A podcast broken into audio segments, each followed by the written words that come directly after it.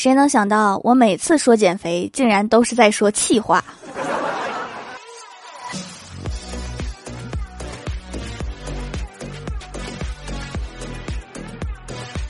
Hello，喜马拉雅的小伙伴们，这里是糗事播报周二特蒙版，我是你们萌豆萌豆的小薯条。小时候看大人们过马路，绿灯还剩几秒的时候，明明可以冲过去，却要等下一个绿灯亮起来才过去。我以为这么做是为了装斯文，长大以后才知道，其实是跑不动，也有可能是懒得跑。早上在车站跟一个光膀子大哥一起等公交，你说他没素质吧？上车之前他把烟扔了。你说他有素质吧？他扔我鞋上了，怎么就这么准呢？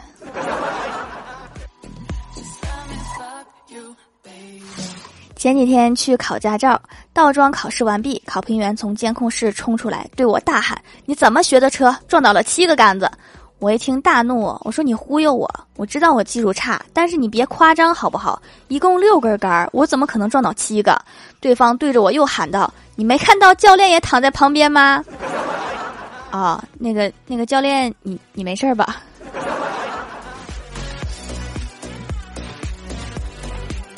我哥的女神也是东北的，性格大大咧咧。有一天，我哥跟女神表白，说我喜欢你，我想给你整个世界。女神愣了半天，问我哥咋整啊？这一口大碴子味儿，今天不能表白了。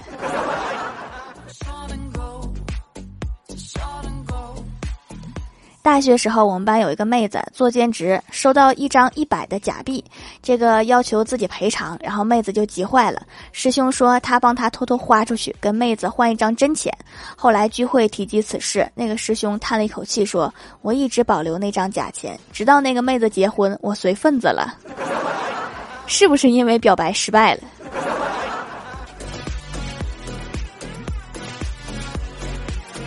记得大学刚毕业的时候，我和欢喜疯狂的找工作，每天投无数份简历，偶尔会有公司回复。有一天，有个公司回复我们说：“你好，我们是大风传媒，看了你的作品非常好，有兴趣来我们公司做运营吗？”我来了兴趣哈，就问对方一个月多少钱，对方说一千三，我觉得有点少，然后又问你们是包吃住吗？对方回复有吃有住，但是要交伙食费和住宿费。我问伙食费多少钱？他说一个月三千，我说那住宿费呢？他说一千五，所以我是自费打工。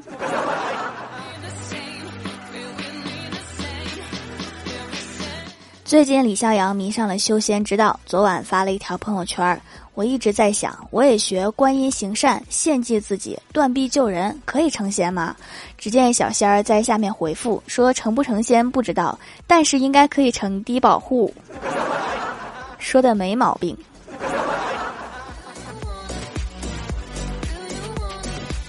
跟欢喜聊天，他说我晒猫跟别人晒娃差不多，我摆摆手，我说不。如果你每天在朋友圈发五张自己的孩子，两个月后就会被朋友们屏蔽干净；如果你每天在微博上发布自己的猫，两个月后你就会有两万粉丝。说到这儿，我的高傲已经尽数体现。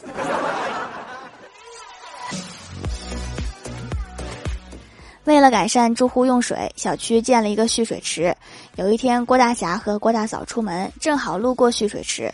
郭大嫂突然就问：“哈，如果我和你妈同时跳下去，你会先救谁？”郭大侠肯定的说：“救你。”郭大嫂暗自喜道：“说你真好，为什么先救我呀？”郭大侠呵呵笑着说：“我妈脑子好使，不会跳的。”滚犊子！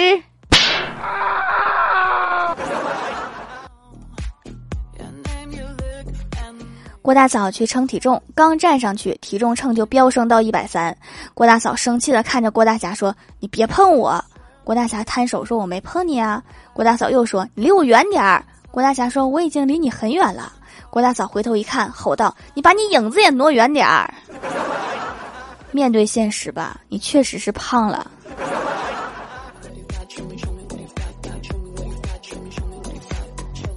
郭大侠问郭小霞说：“小白兔可爱吗？”郭小霞说：“可爱。”郭大侠又问：“那小白兔能吃吗？”郭小霞摇头说：“不能吃。”郭大侠问：“为什么呀？”郭小霞咽了咽口水说：“要煮熟了才能吃。”可爱在美食面前一无是处。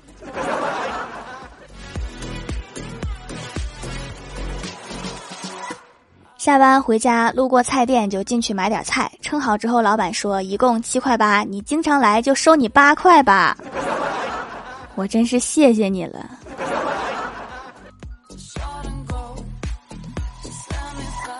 记得我哥高中毕业时候带一群同学回家吃饭，没多一会儿，我哥神神秘秘的到厨房，对做饭的老妈说：“这里面有一个可能是你未来的儿媳妇儿。”老妈头都没抬，说是那个穿白色裙子那个吗？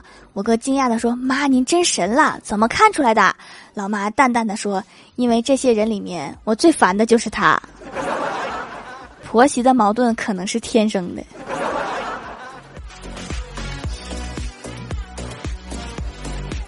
前几天在楼下公园散步，碰到楼下李大爷抱条狗，鬼鬼祟祟的在小区转悠。我跟李大爷打声招呼，他做了一个嘘的手势，他说别这么大声，这事儿千万别跟你大妈说。不久之后，小区贴出寻狗启事，能提供线索和帮忙找到的，奖励五百元。这时李大爷抱着狗找到我说：“你把这狗给你大妈送去，赏钱咱俩一人一半儿。”业务熟练啊，一看就是惯犯。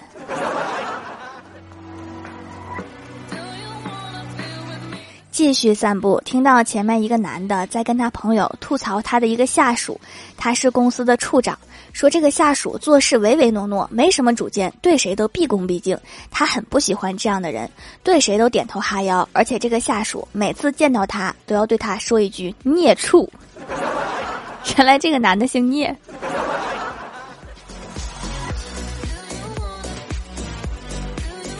Hello，喜马拉雅的小伙伴们，这里依然是糗事播报周二特蒙版。想听更多好玩段子，请在喜马拉雅搜索订阅专辑《欢乐江湖》，在微博、微信搜索关注 NJ 薯条酱，可以关注我的小日常和逗趣图文推送，也可以在节目下方留言互动，还有机会上节目哦。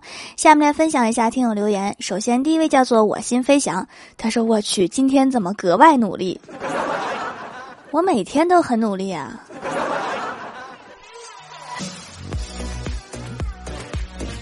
下一位叫做姓优，他说女友给李逍遥织了一件毛衣，他天天穿，人见人夸。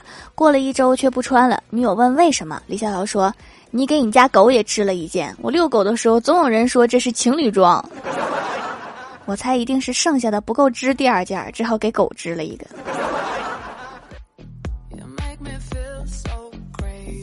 下一位叫做眼泪中的天使，他说：“条条留段子一枚。一天，郭大侠和郭大嫂出去玩，郭大嫂指着一堆水果问道：‘这是什么呀？’郭大侠看了一眼说：‘倒梨吧。’郭大嫂气愤地打了郭大侠，吼道：‘离就离！’然后扬长而去，只留下郭大侠一脸懵。下次说英文就好了。”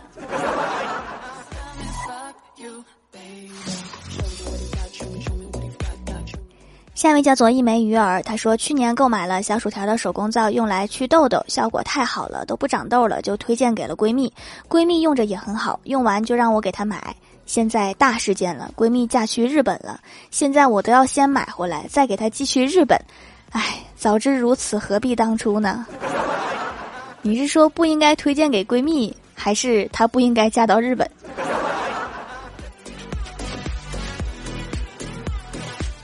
下一位叫做道法自然，他说一个先生去商店问服务员说：“自从我买了生发水之后，头发都掉光了，这是怎么回事？”服务员说：“先生，这就对了，您总得给生发腾出地方长头发才能长啊。”所以现在是开荒阶段。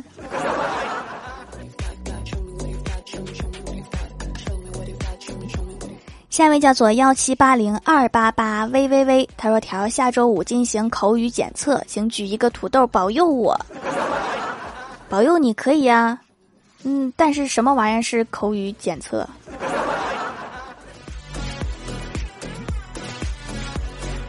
下一位叫做棉花糖佑佑，他说再留个段子。爸妈带我去买奶茶，我去了个厕所，回来了，爸妈不见了。我给我妈打了个电话，问他刚才去干嘛了。我妈说我和你爸去买奶茶去了。我又问带了谁，我妈慌了，说我把你忘了。带你去是假的，喝奶茶是真的。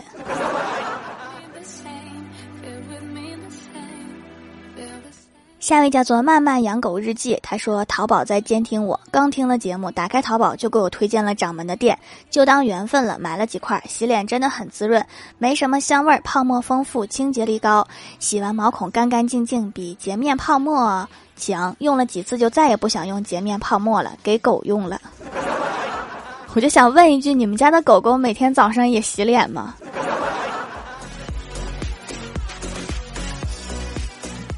下一位叫做那神，他说：“条啊，世界对你好，因为你值得。大爱条条呀，留条段子。元旦晚会上，郭晓霞他们班合唱歌曲《我们都是一家人》。表演当天来了好多人，大家都很紧张。班长安慰道：‘别紧张，加油。’然后就上台报幕了。大家从音响里听到班长说：‘下面请二年三班带来合唱《我们一家都是人》。’大家好，我叫不紧张。”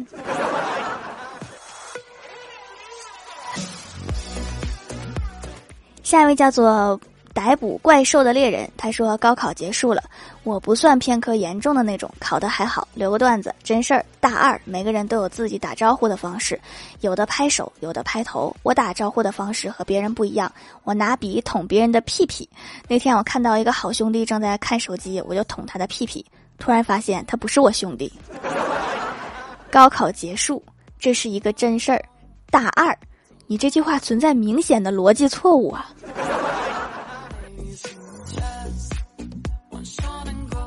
下一位叫做樱桃肉肉丸，他说考数学时最尴尬的事情是，本来数学考得好好的，突然来了个题，竟然超出了我语文的理解范围。现在的应用题就像写作文一样难理解。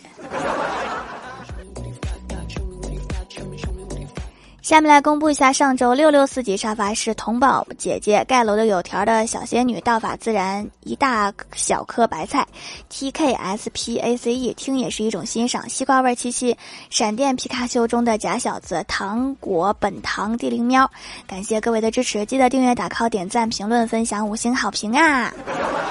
好了，本期节目就到这里了。喜欢我的朋友可以支持一下我的淘宝小店，淘宝搜索店铺“蜀山小卖店”，数是薯条的数就可以找到啦。以上就是本期节目全部内容，感谢各位的收听，我们下期节目再见，拜拜。